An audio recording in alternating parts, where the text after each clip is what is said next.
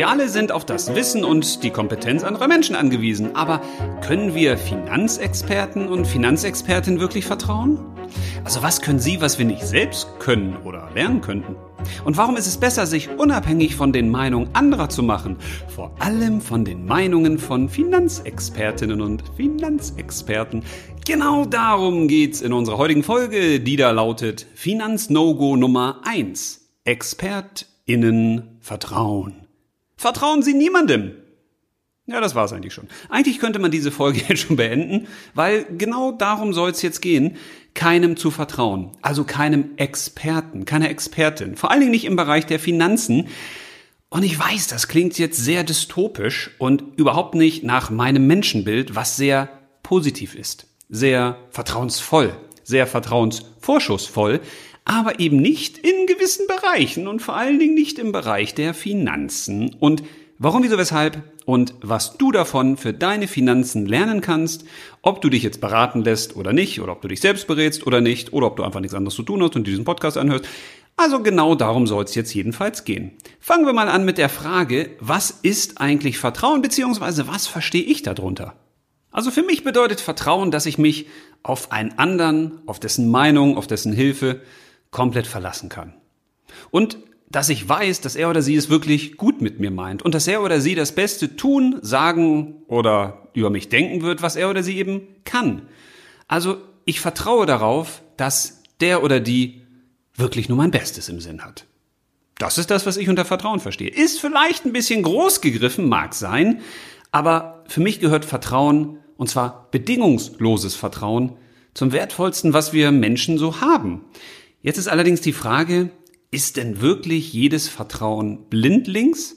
Ist es gerechtfertigt, wenn wir einem anderen einfach so blindlings vertrauen? Ja, im Privaten hat da vielleicht jeder seine eigenen Erfahrungen, oder? Manchmal ist es gut. Vor allen Dingen, wenn wir einen Partner haben oder wenn wir Kinder haben oder Freunde, dann ist es gut, dass wir einen Vertrauensvorschuss geben, dass wir dem anderen zeigen, Mensch, ich liebe dich, ich mag dich, du bist wichtig für mich und ich vertraue dir auch. Also wir müssen Räume eröffnen, damit jemand anderer den Raum auch für uns öffnen kann. Das ist meistens der leichteste Weg. Wie ist es jetzt aber im Geschäftsleben? Ja, auch da kann es Sinn machen, Vertrauen zu spenden, aber die Frage ist, wie weit geht das? Also wenn Sie zum Beispiel ins Autohaus gehen und dem Autoverkäufer oder der Autoverkäuferin total vertrauen und ganz egal, was er oder sie Ihnen empfiehlt, das auch machen, ja, dann kann das gut gehen, wenn Sie auch ein bisschen Glück haben mit dem oder der Verkäuferin. Aber es kann eben auch schiefgehen, weil Vertrauen kann eben auch ausgenutzt werden. Denn Vertrauen hat auch Bedingungen. Es macht also keinen Sinn, dass wir jedem oder jeder, die wir so treffen, blindlings vertrauen.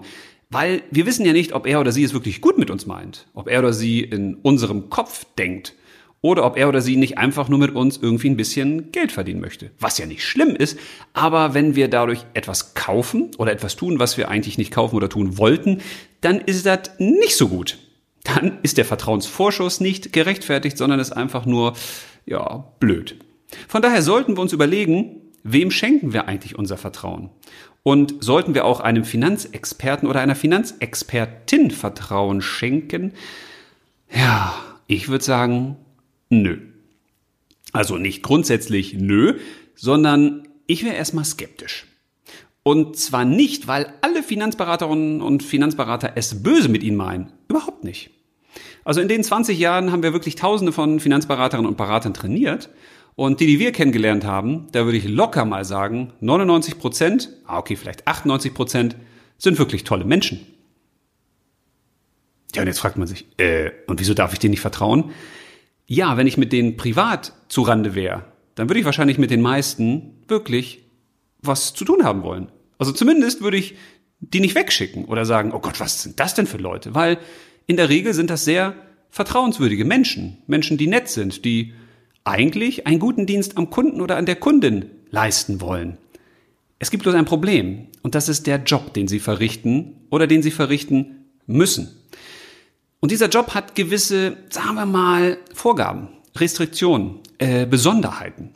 Und da beißt es sich manchmal, dass das eigene menschliche Vertrauen zum Beispiel auf einen Vertriebs- und Zieldruck trifft.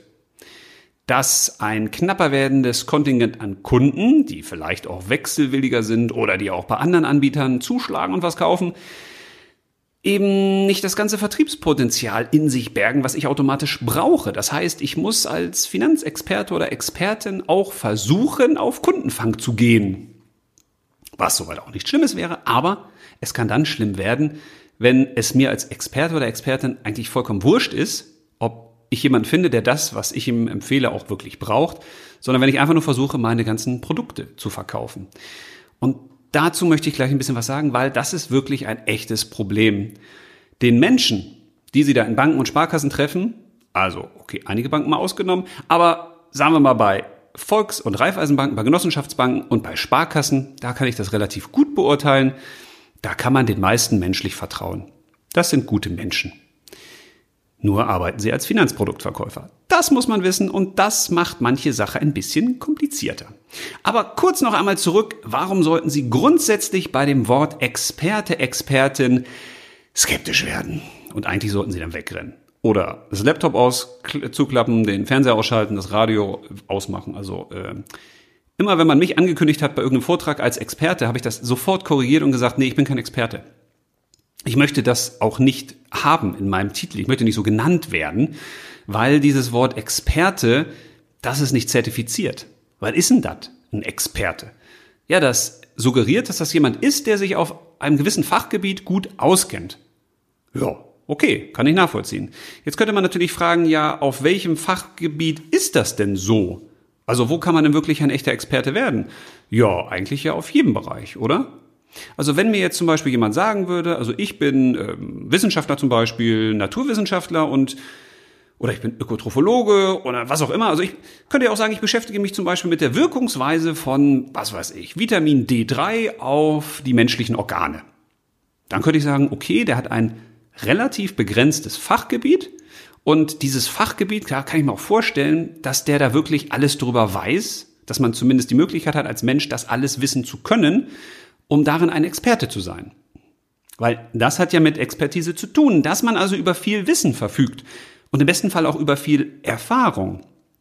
Aber wenn mir jetzt jemand sagt, ich bin Gesundheitsexperte, da muss ich mal schon lachen, weil ich denke, yo, Gesundheitsexperte. Also globaler geht's ja kaum, ne? Also was heißt denn das? Also du kennst dich aus mit Sport und mit Ernährung und mit Bewegung und mit Seele und mit Geist, mit Körper oder was. Also bitteschön. Ähm, oder wenn einer sagt, ich bin Wirtschaftsexperte, da würde ich auch sagen, puh, also die Wirtschaft heute ist so komplex und so verwoben, äh, was heißt denn das eigentlich genau? Oder wenn jemand sagt, ich bin eben Finanzexperte, dann würde ich auch sagen, äh, Finanzexperten gibt's nicht. Und jetzt wirst du sagen, ja, aber Moment, das sind doch immer in Zeitungen, im Internet, im Fernsehen, die werden doch mal eingeblendet als Experten oder die titulieren sich selber als Experten. Ja, das ist ja noch das nächste Problem, wenn sich einer wirklich als Experte selbst tituliert. Also wenn jemand keine Qualifikation hat, sondern sagt, ich bin äh, Kindererziehungsexperte. Das könnte kritisch werden. Weil wenn man sich selbst zu etwas macht, heißt das meistens, dass man es nicht unbedingt ist. Also zumindest liegt die Vermutung nahe, weil man möchte sich auch selbst vermarkten in dem, was man tut. Und man möchte sich natürlich auch gut darstellen. Man möchte anerkannt werden. Und manchmal neigen einige Menschen dazu, sich größer zu machen, als sie sind. Und das könnte dann kritisch sein, weil das suggeriert dem anderen etwas, der dem Experten oder der Expertin das Vertrauen schenken möchte. Ey, du kannst was, du weißt was, aber das weißt du, das kannst du eigentlich gar nicht. Das ist nicht gut, das ist Etikettenschwindel. Und darauf möchte ich aufmerksam machen. Weil natürlich, wenn jetzt ein Arzt zum Beispiel einen Doktortitel hat, ja, dann hat er einen Doktortitel. Heißt das was? Ja, oder dass er einen Doktortitel hat. Also es suggeriert, dass der mehr weiß oder mehr kann als andere. Klar, der muss ja auch eine Doktorarbeit geschrieben haben. Es gibt aber auch Doktorarbeiten, die sind so und so. Also ich meine, es ist nicht gefälschen, aber da ist ja auch immer die Frage, was ist das eigentlich wert? Oder wir haben eine Anwältin, die hat dann vielleicht eine Praxis irgendwo in einer besonderen Straße, die hat viele Mitarbeiterinnen, die ist erfolgreich seit 25 Jahren, äh, was weiß ich, die hat irgendwie ganz viele Auszeichnungen gekriegt oder schon, schon tolle Erfolge erwirtschaftet. Also heißt es denn dann, dass ich der wirklich vertrauen kann? Weil die hat ja dann schon bewiesen, dass sie das in der Vergangenheit geschafft hat und gemacht hat und dass viele Kunden ihr vertraut haben. Aber heißt es denn, dass das auch für mich gilt? Gibt es da einen Unterschied? Gibt es wichtige Kunden und unwichtige Kunden? Vielleicht Kunden, wo gewisse Wirtschaftsunternehmen oder Dienstleister mehr für tun als für andere, also denen sie mehr Wissen und Erfahrung zuteil werden lassen als anderen? Oder heißt das, dass ich vergangene Erfolge auch in die Zukunft projizieren kann? Also in dem Moment, wo jemand sagt, ich habe in der Vergangenheit ganz tolle Erfolge erwirtschaftet, heißt das, dass der das auch in Zukunft kann? Übrigens, so verkauft man in der Regel Investmentfonds. Ja, musst du mal drauf achten. Da wird dir immer so ein sogenannter Backtest hingelegt. Also es wird dir gezeigt, wie der Fonds in der Vergangenheit performt hat. Also welche Rendite er in der Vergangenheit erwirtschaftet hat. Und dann sagt man, naja, man kann natürlich nicht sagen, dass das in Zukunft auch so passiert. Aber Sie sehen ja, die letzten zehn Jahre war durchweg positiv. Und natürlich, der Trend sieht auch sehr positiv aus für die Zukunft, ne? Ja, kann sein. Muss aber nicht. Das heißt doch nicht, dass jeder, der jetzt einen Doktortitel hat, oder der eine Anwaltskanzlei hat, oder der einer bestimmten Berufsgruppe zuzuordnen ist, der man per se vertrauen kann, wie, weiß ich nicht, Feuerwehrmänner, Polizisten, also die eine Uniform tragen, das ist ja auch eine Art von Beweis äh, oder Möglichkeit des Vertrauensbeweises. Ich will nicht sagen, dass man denen nicht vertrauen kann. Nein, das kannst du natürlich machen, wenn du es bewusst machst. Wenn du dir bewusst machst, dass du ihm vertraust. Und wenn du dir auch bewusst machst, warum du ihm oder ihr vertraust. Weil das ist entscheidend. Denn häufig haben wir nur eine Anmutung, eine Vorstellung von der Kompetenz des anderen. Und das ist verdammt nochmal extrem wichtig, weil wir wissen nicht, was der oder die wirklich kann. Und wir suchen häufig nach Beweisen. Das ist aber in der Finanzberatung echt schwierig. Wenn du zum Beispiel im Handwerk bist, dann kannst du sagen, ja, wenn eine Meisterurkunde hat, der hat auf jeden Fall schon mal ganz praktisch gezeigt, dass der was kann. Ob ich dem dann wirklich das anvertrauen kann, was ich mir so vorstelle, ob der das in diesem Spezialfall dann hinkriegt, das weiß man natürlich nicht, aber zumindest hat man so eine Grundsatzvertrauensanmutung. Oder wenn man so einen besonderen Zeitungsbericht mal liest über einen zertifizierten, zertifizierten Schlachter vielleicht, der einen besonderen Preis gewonnen hat oder der für irgendwie nachhaltige äh, Zucht, hätte ich fast gesagt, nachhaltige Schlachten oder sowas ausgezeichnet wird, dann könnte man auch sagen, ja, dem kann ich vertrauen, da habe ich eine ethische Anmutung. Aber es geht immer nur um die Anmutung und das ist entscheidend. Und warum reite ich auf diesem Thema so verdammt lang rum? Ja, ist ganz einfach, weil wenn du einem Finanzexperten folgst, entweder im Internet oder in der Beratung, dann hat das konkrete finanzielle Auswirkungen auf dein Geld und damit auch auf dein Leben. Also wenn du einem Finanzexperten zum Beispiel folgst, der sagt, also Bitcoins geht in den nächsten Jahren auf 650.000 Dollar oder der spezielle Aktien hoch oder runter redet oder der vom Crash spricht oder, oder, oder, dann ist das ja soweit nicht schlimm. Aber wenn du seinem Rat folgst, weil du ihm vertraust, weil du denkst, der hat ja Ahnung davon, dann könnte das ein Problem sein. Weil häufig sind die Entscheidungen, die wir selbst treffen, selbst wenn die in die Hose gehen, besser, als wenn wir irgendwelchen angemuteten, vertrauensvollen Tipps von anderen folgen. Das ist häufig ein Problem. Wenn ich Kunden oder Kunden gefragt habe in der Vergangenheit, warum haben sie denn dieses Finanzprodukt gekauft, die Versicherung oder die Geldanlage, weißt du, was die häufigste Antwort war? Mit Abstand, ja, weil mein Berater, meine Beraterin mir das empfohlen hat. Und da habe ich dann gedacht, ups. Also ist ja schön, dass die Kundinnen und Kunden so ein riesiges Vertrauen haben in ihre Beraterinnen und Berater, aber also wenn das der Grund ist, warum man dieses Finanzprodukt jetzt gekauft hat und nicht der eigene Verwendungszweck oder weil man vom Produkt überzeugt ist oder vom Produktnutzen oder also man beruft sich nur auf die Entscheidung, auf die Empfehlung des Beraters, der Beraterin. Da kann was nicht richtig sein.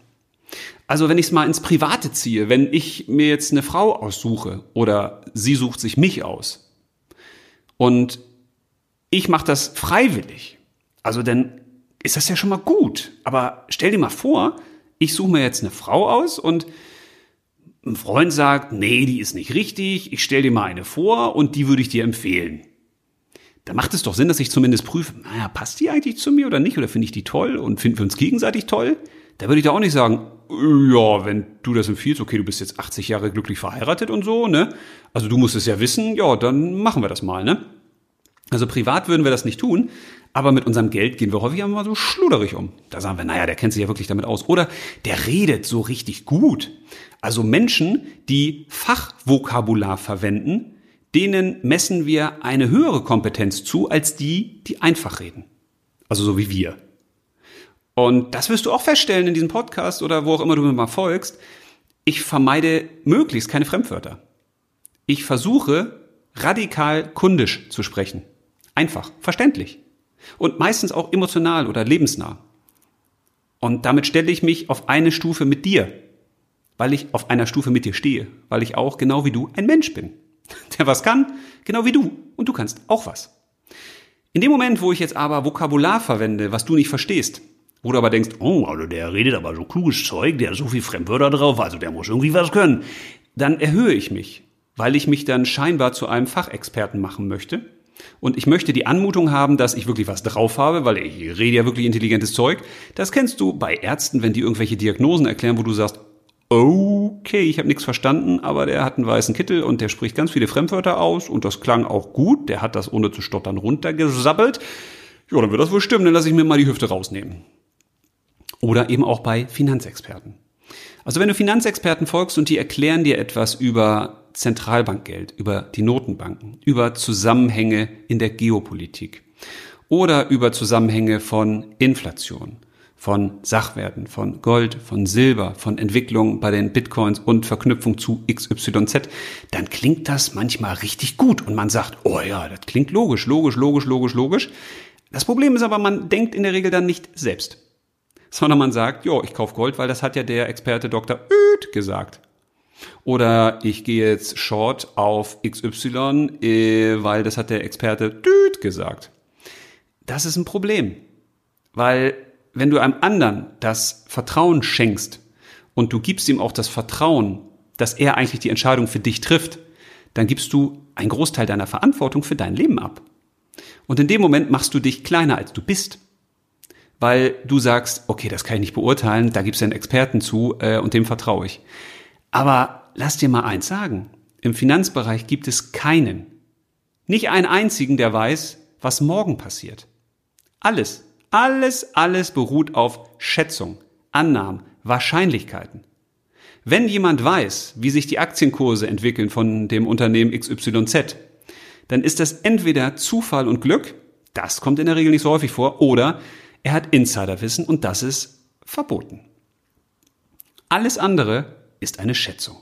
Und das mag auch gut klingen, weil, mal im Ernst, das habe ich früher auch gemacht. Als ich angefangen habe mit Aktien zum Beispiel, da habe ich mir auch Charts durchgeguckt, analysiert. Ich habe mir das KGV, das Kurs-Gewinn-Verhältnis angeguckt. Ich habe mir Eigenkapitalquoten angeguckt. Ich habe mir angeguckt, wie hoch sind die Verschuldungsgrade. Und, und, und, und, und, und, und. Und dann habe ich gedacht, na, das hast du dir jetzt aber richtig intensiv angeguckt und du hast eigene Ideen dazu praktiziert. Sauber, du hast richtig gut gemacht, bist ein echter Experte. Ja, aber die Entscheidung, die ich dann treffe, das heißt nicht, dass die besser ist, als wenn die ein anderer trifft. Das sieht man dann ganz gut, wenn man zum Beispiel Fußballtipps macht. Habe ich ganz gerne und ganz häufig mal gemacht mit meiner Frau. Und ich habe ja gedacht, ja, mit Fußball kenne ich ja besser aus als sie, weil mich interessiert das einfach mehr. Und komischerweise lag sie häufiger richtig als ich. Hm. Schiede.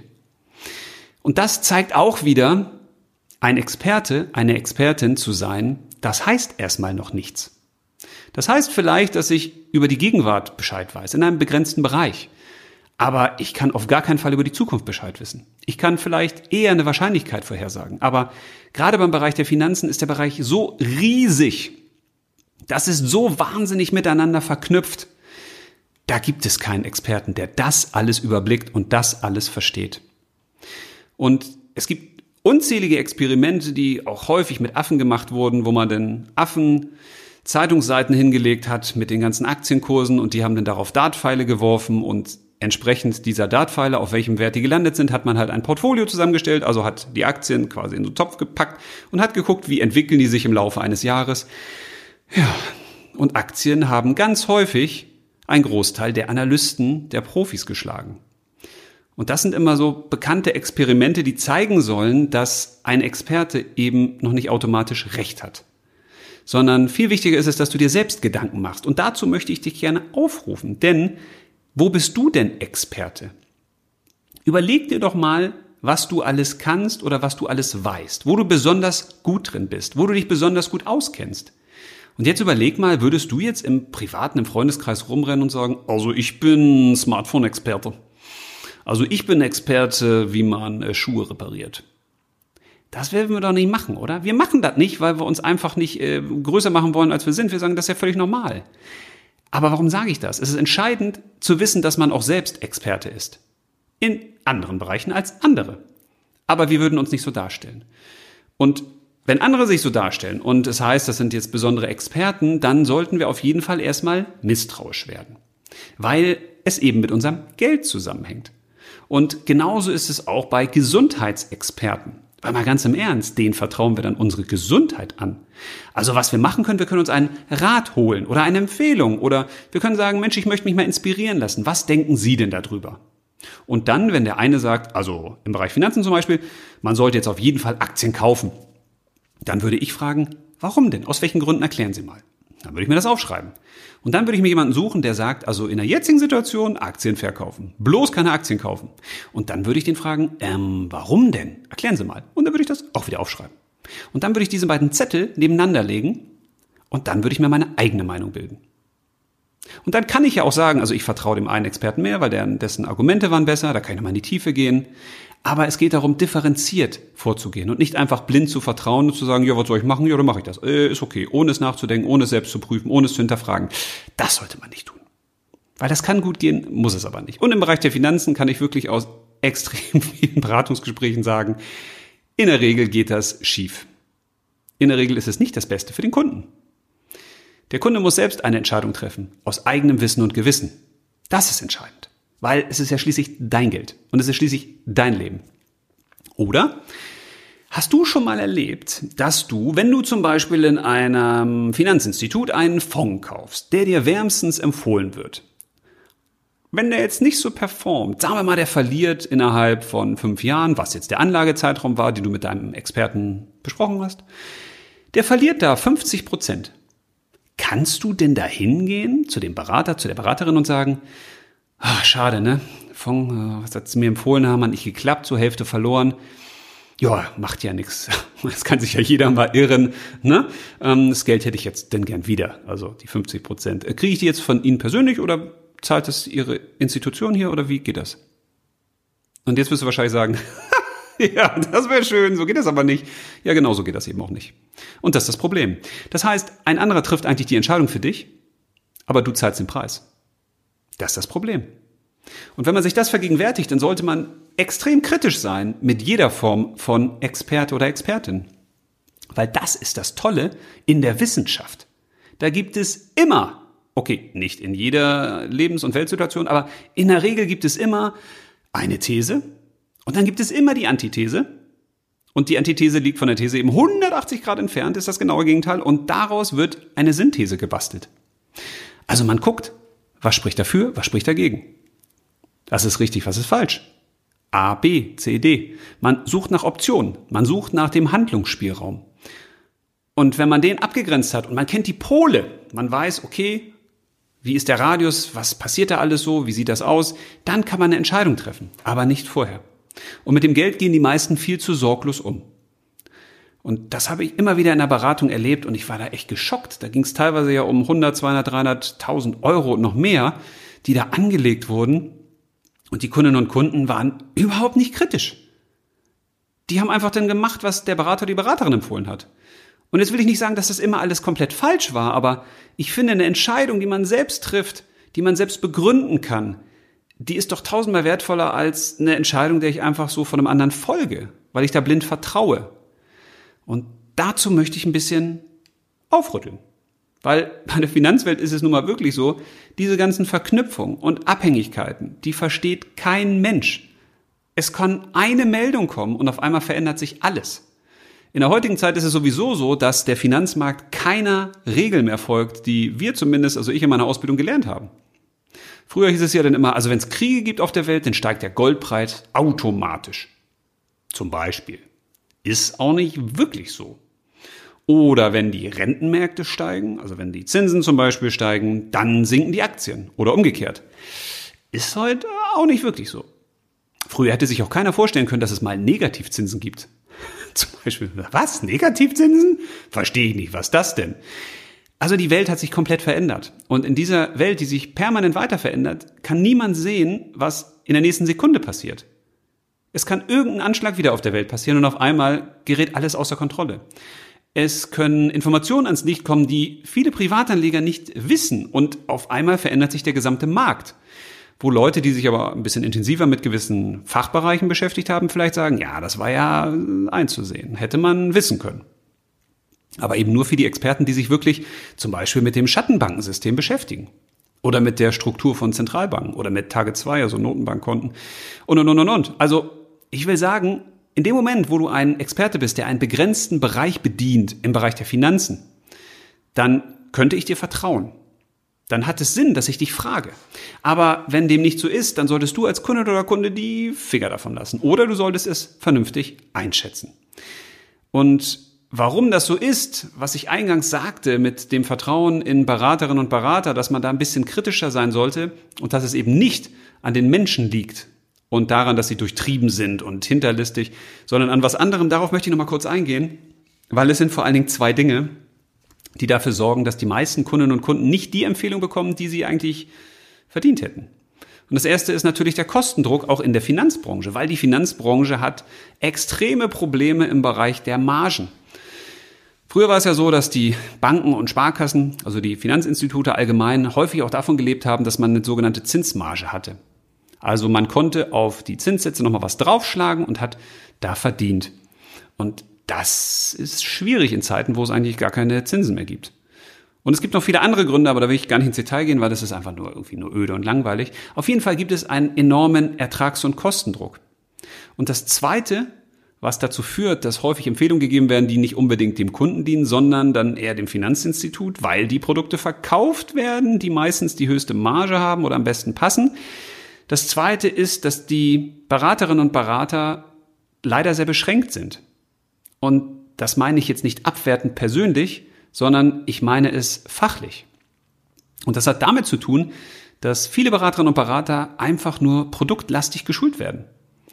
Das heißt, die kennen dann im Zweifel die Produkte, die sie da verkaufen, obwohl auch das manchmal echt schwierig ist, weil die verkaufen teilweise echt viele Produkte, aber eben nur die Produkte gewisser Marken, mit denen sie zusammenarbeiten. Auch das ist schon wieder ein Problem. Es kann sein, dass es Produkte da draußen für dich gibt, die viel besser für dich geeignet sind, aber die vertreibt eben dein Berater oder deine Beraterin nicht.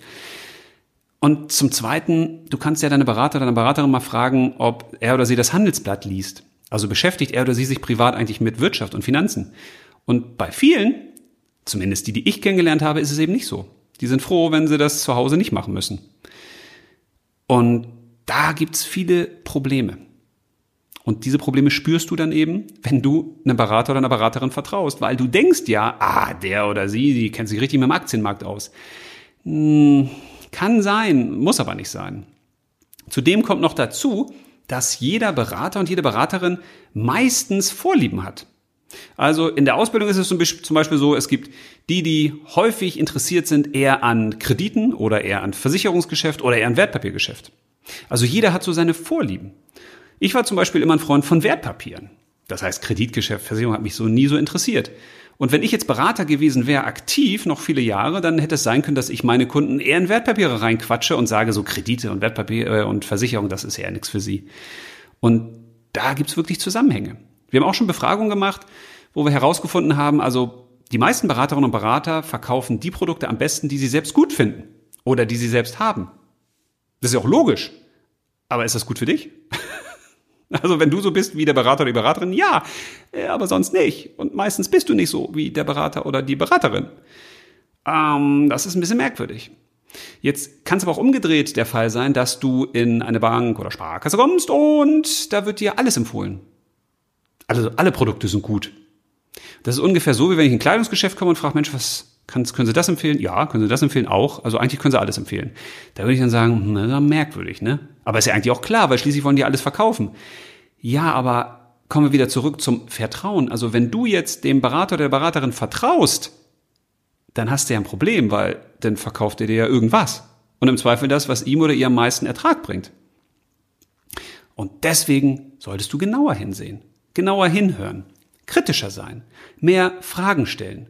Weil es ja entscheidend ist, dass du auch verstehst, was der Experte oder die Expertin dir da erklärt und empfiehlt. Also du musst es verstehen können, weil wenn du einfach nur auf das was traust, was er oder sie da sagt, ja, dann kann es sein, dass das problematisch für dich ist. Und beim Finanzen oder beim Finanzthema kostet das dann eben auch Geld. Und deswegen habe ich dir mal zehn Fragen mitgebracht, die du deiner Beraterin oder deinem Berater stellen kannst. Und dann hast du schon mal ein besseres Gefühl, kannst du ihm oder ihr auch wirklich vertrauen. Und das sind Fragen, die in der Regel ein Kunde oder eine Kundin sehr selten stellt. Okay, eigentlich nie. Die kannst du natürlich nicht anwenden für die Internet-Experten. Die kannst du in der Regel nicht fragen. Aber auch da kannst du dich fragen, warum empfiehlt er oder sie eigentlich dies oder das? Also ohne Namen zu nennen, weil es ist ja völlig in Ordnung, dass jeder da draußen einen anderen Weg hat, aber es gibt Kolleginnen und Kollegen, nenne ich sie mal, die empfehlen Dinge, weil sie zum Beispiel eigene Fonds besitzen, die man auch zeichnen kann, also wo man sein Geld investieren kann und die dann die Sachen abdecken, die sie selbst empfehlen. Das fände ich dann nicht schlimm, wenn man das immer sagt. Also wenn man sagt, ich empfehle dir chinesische Aktien, weil ich habe eben auch einen chinesischen Aktienfonds und ich bin davon überzeugt. Ja, dann kann man das ja selbst entscheiden. Das Problem ist halt, wenn man das nicht so weiß oder wenn das nicht so klar ist. Also es ist entscheidend auch zu wissen, warum ist der Experte oder die Expertin dann pro oder contra entsprechend der Dinge, über die er oder sie berichtet. Weil das ist schon wichtig. Weil wenn du das nicht weißt, dann denkst du, ey, der ist objektiv und der ist unabhängig. Aber es gibt keinen unabhängigen Menschen. Das gibt es nicht. Weil jeder hat ja seine Erfahrungen, seine Ansichten, seine eigene Denke. Und aufgrund dieser Denke kommt man dann zu gewissen Empfehlungen. Und das kann eben für dich problematisch sein. Und deswegen ist es wichtig, sich zu überlegen, wie kann ich mein Vertrauen in meine Beraterin oder meinen Berater objektiv, möglichst objektiv überprüfen. Weil das ist etwas, was für mich, wenn du dich beraten lassen solltest in der heutigen Zeit noch, extrem wichtig ist. Wenn du einen Berater oder eine Beraterin hast, dann ist es wichtig, dass du ihm oder ihr vertraust. Wenn man mit Menschen zusammenarbeitet, sollte man immer mit Menschen zusammenarbeiten, mit denen man ein gutes Vertrauensverhältnis hat. Und dafür muss man auch was tun. Aber da muss man auch das Gefühl haben, kann ich dem anderen eigentlich auch vertrauen oder nicht? Und zehn Fragen habe ich für dich, die du stellen könntest. Bitteschön, auf geht's. Erstens, hat dich dein Berater oder deine Beraterin in Zeiten, in denen der DAX stark gefallen ist und du zum Beispiel einen Aktienfonds besessen hast oder als der Finanzmarkt sehr unruhig war, von sich aus angesprochen und dir erklärt, was da gerade passiert, warum, wieso, weshalb und was das auch für dein Geld bedeutet? Warum ist diese Frage so wichtig? Die Frage ist deshalb wichtig, weil du musst ja ein Gefühl dafür kriegen, betreut dich dein Berater oder deine Beraterin wirklich in allen Zeiten, auch wenn es schwierig läuft. Steht er oder sie zu seiner oder ihrer Empfehlung? Oder verkauft er oder ihr dir einfach nur irgendwas und dem ist eigentlich egal, was daraus wird? Vertrauen bedeutet ja auch, dass du jemandem dein Geld anvertraust, damit er oder sie darauf aufpasst. Zumindest im finanziellen Bereich. Von daher ist so eine Frage wichtig, dass du sie dir stellst. Zweitens, hat dich dein Berater schon mal angesprochen und über günstige Tarife bei bestehenden Finanzprodukten informiert, also zum Beispiel bei Versicherungen, und dir dann empfohlen, die zu wechseln, um Geld zu sparen? Häufig nicht, oder? Also, das müsste doch eigentlich passieren.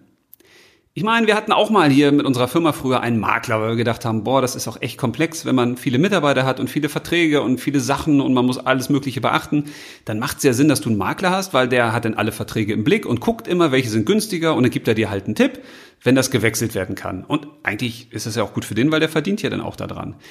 Aber alleine aus dieser Erfahrung kann man sagen, na ja, also das klappt nicht wirklich. Und wenn man in der Bank oder Sparkasse beraten wird, ist das in der Regel auch nicht so, dass es da Berater und Beraterinnen gibt, die permanent auf meine Finanzen gucken, permanent auf meine Verträge und dann schauen, ob es irgendwie einen günstigeren Vertrag jetzt für mich gibt. Aber das wäre doch eigentlich gut, oder? Also wenn ich jemandem mein Vertrauen schenke und auch sage, du bist mein einziger Ansprechpartner zum Beispiel im Bereich der Finanzangelegenheiten, dann dürfte ich das doch eigentlich erwarten, dass der sich auch um mein Geld kümmert, oder nicht? Und dass er mich oder sie auch immer informiert, wenn es Sinn macht, gegebenenfalls mal einen Tarif zu wechseln. Komischerweise wird man meistens informiert als Kunde, wenn es teurer wird, ne? Drittens, hat dich dein Berater oder deine Beraterin schon mal angesprochen, um mit dir darüber zu reden, welche deiner teilweise ja seit vielen Jahren bestehenden Finanzprodukte du wirklich noch brauchst und welche du dir sparen kannst? Ich habe schon mal die Folge gemacht zum Thema Jürgen, der durchschnittliche Finanzkunde. Und da habe ich auch gesagt, man hat zwischen 15 und 20 Finanzprodukte so im Schnitt. Und das Problem ist, dass man viele davon im Laufe der Zeit gar nicht mehr braucht. Also könnte es ja Sinn machen, dass eine Finanzberaterin oder ein Finanzberater einfach mal anruft und dich einlädt, um Finanzprodukte zu eliminieren, zu überprüfen und wegzuschmeißen. Und nicht um dir permanent neue zu verkaufen, oder?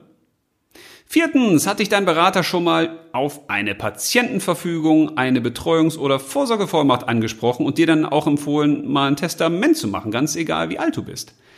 Warum, wieso, weshalb ist das wichtig? Dazu werde ich auch nochmal eine Folge machen. Das sind Dinge, die für jeden Menschen elementar sind, weil es regelt zum Beispiel, was passiert mit mir im Notfall. Möchte ich eigentlich künstlich beatmet werden, wenn mir was passiert? Möchte ich das nicht? Möchte ich, dass die Geräte auch abgeschaltet werden können? Also es geht eigentlich darum, alles zu regeln für den Fall, dass ich selbst die Dinge nicht mehr regeln kann. Oder dass ich jemanden dann beauftrage, dies in meinem Sinne zu tun, weil ich ihm vertraue. Und das ist ganz entscheidend. Und genauso ist es beim Testament. Das geht rucki zucki und manchmal ist es sinnvoll, das äh, einfach mal zu tun.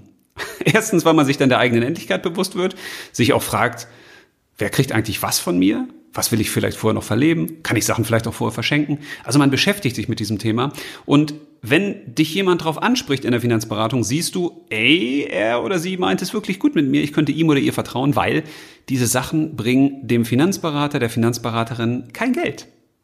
Also immer dann, wenn du Tipps kriegst, die dem oder der sie dir gibt, kein Geld bringen, dann kannst du davon ausgehen, okay, da hast du jemanden, der bemüht sich zumindest um dich und dem könntest du dein Vertrauen schenken. Fünftens, hat dich dein Berater oder deine Beraterin schon mal angesprochen und dir gesagt, dass er nicht möchte, dass du dich unnötig verschuldest, zum Beispiel durch Ratenkredite für Handys, Fernseher oder Reisen. Hat das mal jemand gemacht? Ja, wahrscheinlich nicht, ne? Häufig erlebe ich es eher umgekehrt, dass man gerade in Finanzinstituten den Kunden und Kunden, die, ich sag mal, den Krediten schon zugeneigt sind, also der Verschuldung über Dispo oder über Ratenkredite, dass man denen dann nochmal die neuesten günstigen Kreditangebote hinterher schickt. Weil natürlich lebt eine Verbank, äh, lebt eine Bank auch von Krediten. Die lebt davon, dass du dich verschuldest. Weil dafür kriegen sie teilweise richtig viel Geld. Alleine wenn du an den Dispo denkst. Also bloß kein Dispo. Aber auch an Krediten verdienen sie natürlich, an klassischen Ratenkrediten.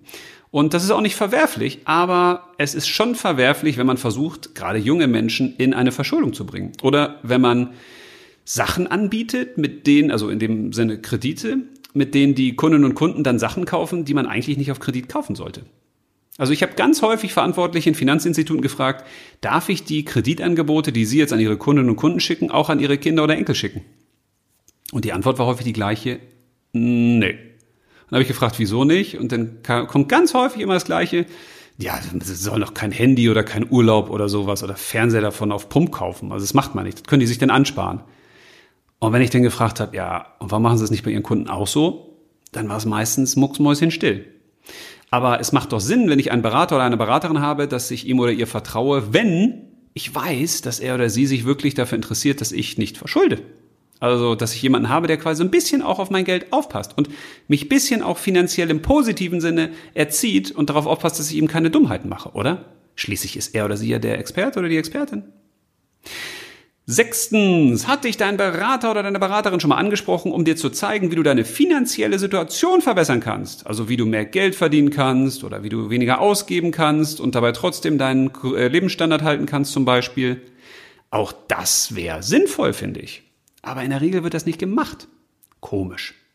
Siebtens, wurdest du schon einmal von einer Versicherung darüber informiert, dass du gerade gewisse Leistungen, die du monatlich bezahlst, eventuell gar nicht mehr brauchst und dass du dir diese Beiträge sparen kannst? ja, auf den Tag warte ich ja noch. Aber so sollte eine Versicherung eigentlich sein, oder? Ja, im Idealfall. Träumen darf man ja noch. Wurdest du schon mal von deiner Bank oder Sparkasse informiert, dass es jetzt ein günstigeres Girokonto gibt und dass das teurere, was du gerade hast, gar nicht gebraucht wird von dir, weil du es gar nicht nutzt oder in Anspruch nimmst. Oder dass du zum Beispiel statt des teuren Dispos dir lieber einen günstigen Konsumentenkredit nehmen solltest. Mhm. Okay, ich mache lieber schnell weiter. Ich kenne die Antwort. Neuntens, hat dir mal eine Investmentgesellschaft, bei der du Fonds hast, ähm, schon mal geraten, gezielt zu verkaufen, um zum Beispiel Gewinne mitzunehmen und sie für dein Geld zu nutzen? Oder hat sie dir schon mal davon abgeraten, Aktien oder Fonds zu kaufen oder nachzukaufen, weil aktuell kein günstiger Zeitpunkt ist? Komischerweise habe ich festgestellt, ist irgendwie immer der richtige Zeitpunkt, weil wenn es runtergeht, kann man nachkaufen. Wenn es weiter runtergeht, kann man weiter nachkaufen. Wenn es lange unten ist, sollte man halten, weil das sind ja keine Verluste, das sind ja nur Buchverluste. Nicht? Wenn ja erst dann Verluste, wenn man die realisiert. Ja, kann man solchen Unternehmen vertrauen? Oder sollte man selbst ein kritisches Auge drauf haben? Zehntens, hast du überhaupt schon einmal von wem auch immer einen Hinweis bekommen, der dir nutzt und dem Hinweisgeber schadet oder ihm zumindest keinen Vorteil bringt? Und das ist für mich die wichtigste Frage. Daran merkst du, kann ich dem vertrauen oder nicht. Meint es gut mit mir oder nicht? Und natürlich, seien wir mal ehrlich, ein Berater oder eine Beraterin, ein Finanzexperte, eine Finanzexpertin, auch die müssen Geld verdienen. Und in der Bank oder Sparkasse verdienen die das nun mal, indem sie auch Produkte verkaufen. Das ist völlig in Ordnung. Und das ist auch völlig legitim. Ich selbst habe überhaupt nichts gegens Verkaufen. Im Zweifel ist Verkaufen sogar eine gute Sache, eine Wohltat. Weil wenn jemand ein Problem hat und wenn ich ihm mit dem, was ich ihm verkaufe, helfen kann, dieses Problem zu lösen, dann habe ich ihm echt geholfen. Das ist eine gute Sache. Verkaufen ist nur dann problematisch, wenn jemand einem anderen etwas verkauft, was der eigentlich gar nicht braucht. Das ist ein Problem. Und um das auszuschließen, kann man sich eben gewisse Fragen stellen. Und mit denen kann man sich dem Thema Vertrauen, kann ich dem vertrauen oder nicht, annähern. Und bei Expertinnen und Experten ist es auch so, wenn man die im Internet zum Beispiel sieht oder im Fernsehen, man kann sich fragen, warum erzählen die eigentlich das, was sie erzählen? Naja, natürlich wollen auch Expertinnen und Experten medial bekannter werden. Sie wollen Reichweite aufbauen. Und häufig geht das leichter, indem man sehr, tja, sagen wir mal, reißerische Titel oder Thesen hat. Also es ist ja kein Wunder, dass auf den Bestsellerlisten keine Bücher stehen, wo es um die gute, schöne Welt geht, sondern häufig geht es eben um den Crash, um die Krise, um das Problem. Weil diese Titel ziehen natürlich mehr. Und ein Experte, der uns sagt, die Welt geht unter, dein Geld wird dir weggenommen, du wirst enteignet, der hat mehr Zuspruch und mehr Zulauf als einer, der sagt, ja, das kann vielleicht passieren, aber mal halb so wild, so schlimm ist es ja auch nicht. Das ist dieses Unfallprinzip.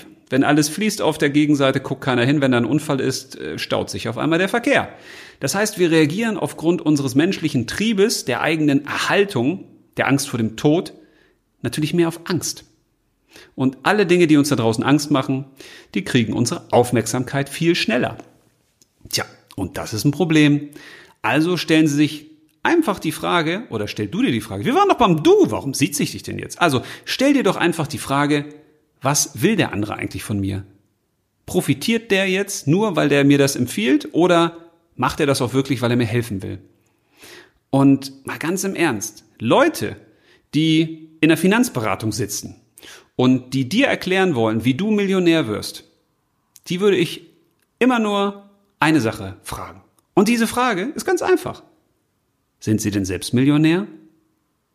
Und wenn du das Menschen in Banken und Sparkassen fragst, wird die Antwort häufig, ja, schön wär's lauten.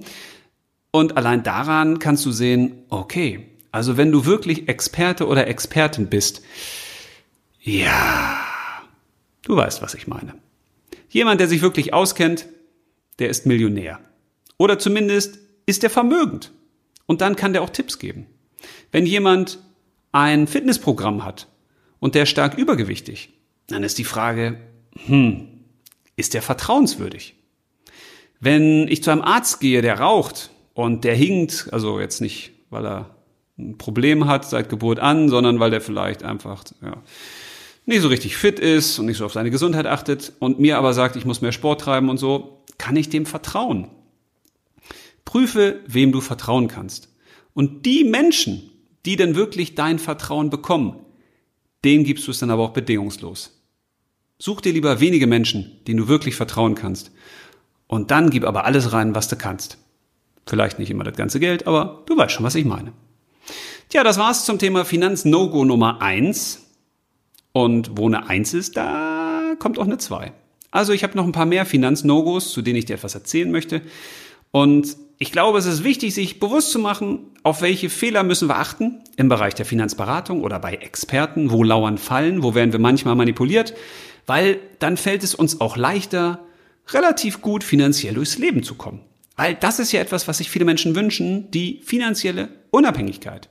Und die finanzielle Unabhängigkeit, das heißt nicht nur, dass ich ganz viel Geld habe, das kann auch heißen, dass ich eben gar nicht so viel Geld brauche, also ich bin unabhängig vom Geld, aber das heißt vor allen Dingen, dass ich unabhängig bin von den Einflüssen von außen, von den Meinungen von anderen, von den Expertinnen und Experten. Da muss ich nicht permanent irgendwelche Crash-Propheten angucken und darauf warten, wann sie ihre Prognosen wieder nochmal nach hinten schieben oder was wieder an neuen schlimmen dunklen Wolken am Himmel äh, herbeizieht, sondern ich kann mich auf das fokussieren, wofür ich hier auf der Welt bin, liebe Freunde. Und das nennt sich Leben. Also, Podcast aus und losleben. Viel Spaß dabei und leb los.